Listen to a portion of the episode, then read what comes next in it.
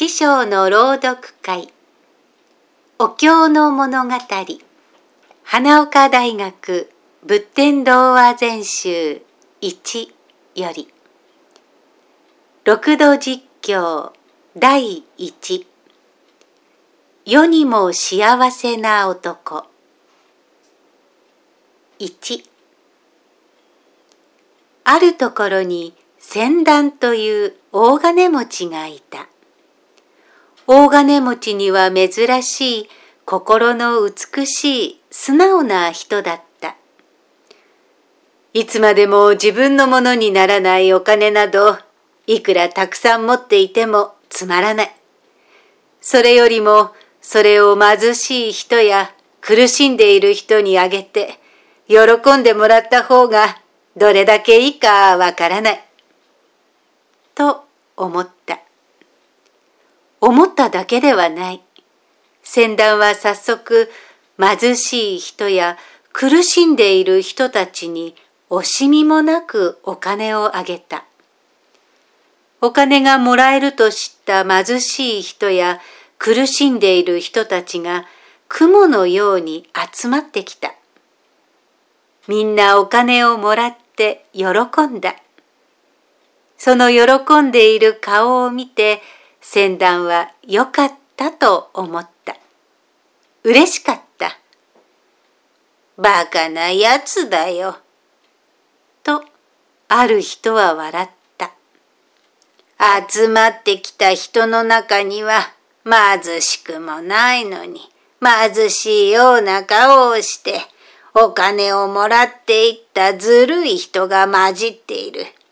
騙されていることに気がつかないのだから、おめでたい話だ。なるほど。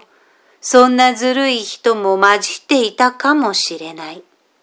だが、そんなことは先団にはどうでもいいことだった。騙したければ騙されてよい。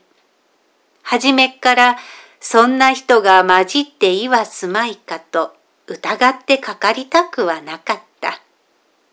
もしその中に嘘の顔が混じっていようがいまいが、こっちはただ喜んでいる顔を見るだけでよかった。それだけで嬉しかった。だが、どんなに大金持ちであっても、あげてばかりいたのでは、お金は続かない。間もなく船団はお金を使い果たしてしまったので、新たにお金を儲けるために商人たちの仲間に入れてもらって旅に出た。長い道を歩き、船で海を渡って遠い島へ行った。そこで大変な苦労をして真珠を取ったり、きれいな宝石を集めた。船団の痩せ細った顔を見て、仲間の商人たちは親切そうに、お金をあげたりしなければ、あんたは大金持ちの旦那として、こんな苦労をしなくてよかったんだ。今度帰ったら考え直した方がいいよ。と言った。だが船団は考え直す気など少しもなかった。みんなの喜ぶ顔を見るためにはどんな苦労をしても構わないと思った。そんな船団がある日、みんなが欲しがっている白玉を見つけた。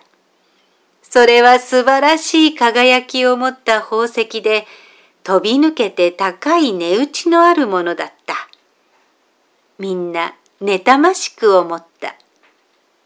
2仕事が済んだので商人たちは元来た道を引き返してきた。船から降りると獲物を入れた袋はめいめいで担いで歩いた。途中に広い野原があった。袋は重いし、じりじりと刺す日差しは焼けつくように暑かった。喉がカラカラに乾いた。水が飲みたい。倒れそうだ。みんなは本当に今にも倒れそうな格好であえぎあえぎ歩いていた時だ。船団は草原の中に一つの井戸のあるのを見つけると、道端へ担いでいた袋を投げ出して走り寄って叫んだ。おーいみんな早く来い深い井戸だ水がいっぱいあるみんなわーっと喜びの声を上げて井戸へ駆け寄りながらそこに投げ出されている船団の袋を見ると一様にギロッと目を光らせた。言うまでもなくその中に白玉が入っているからだ。覗き込むと井戸はなるほど深い。船団は鶴瓶を投げ込んで一生懸命に水を汲み上げようとしている。それを見た背の高い商人がみんなにそっと目配せした。みんなは素早く目と目でうなずき合った。うなずくなり数人の者がいきなり後ろから飛びついて船団を井戸の中へ突き落としてしまった。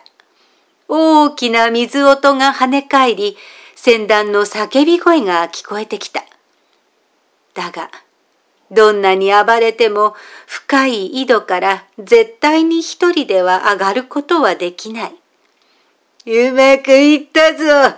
白玉はわしたちみんなのものになったのだ。水なのを飲んでいられない。さあ、早く帰って大儲けをしよう。ヘトヘトに疲れていたみんなは大儲けに目がくらみ、どんなにひどいことをやったかにも気づかず、にわかに元気づいて道を急いだ。国へ帰ると船団のことをよく知っている王様が、あの男はどうしたのか？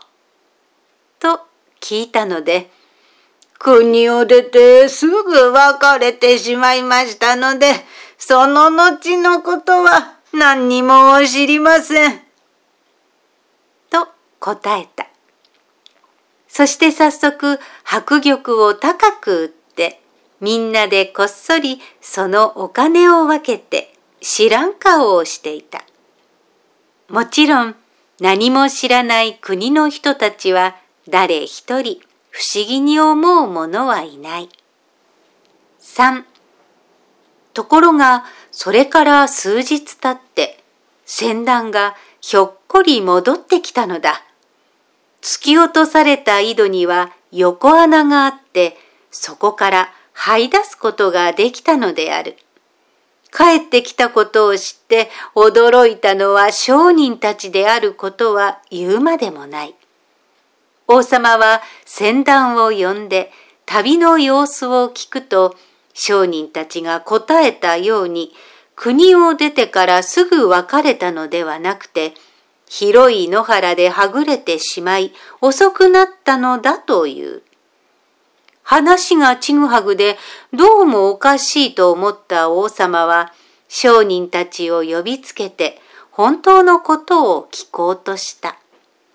呼びつけられた商人たちは顔色を真っ青にしてブルブル震えながら私たちのしたことは先団からお聞きのことと思いますが恐ろしい罪を犯しました。今は心から後悔しておりますが、いかようにもお仕置きくださいませ。と言った。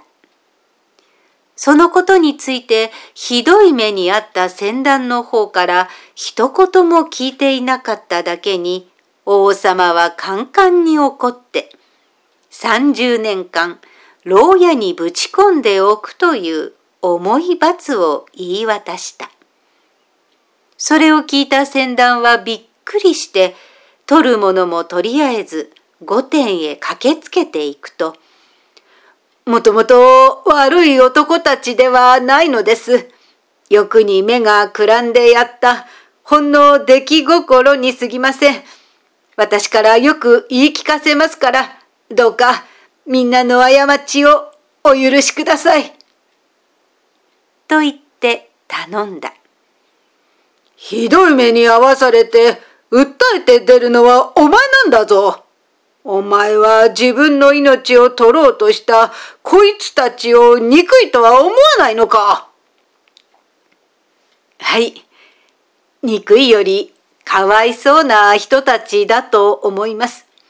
欲にとらわれていることがどんなにつまらないかということを知らないからです。それに私はおかげさまで命を助けさせてもらっているのですから、みんなのしたこともそれで帳消しにしてあげてください。もともと先団とは仏様の教えを一緒に聞いての知り合いだった王様は、先団の美しい大きな心にすっかり感心して、それでは、お前の言う通り、商人たちの罪を許すことにするから、二度と悪い欲を起こさないように、よく話してやってほしい。と言ったしかし船団は商人たちに一言も話してやることはいらなかった。罪を許された訳を知った商人たちは涙を流して船団の前に頭を垂れ、そんな思いやりの深い心になれる仏様の教えを自分たちも一緒に聞かせてほしいと頼んだ。そればかりではない。白玉を売って儲けたお金は言うまでもなく、他のお金も全部持ち寄って、助けていただいたお礼のためではありません。どうか私たちをあなたがおやりになっている施しの大仕事に入れてください。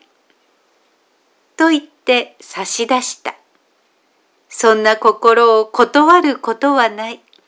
船団は嬉しそうにニコニコ笑いながら国中から集まってくる貧しい人や苦しんでいる人たちにみんなと一緒になってお金をあげた。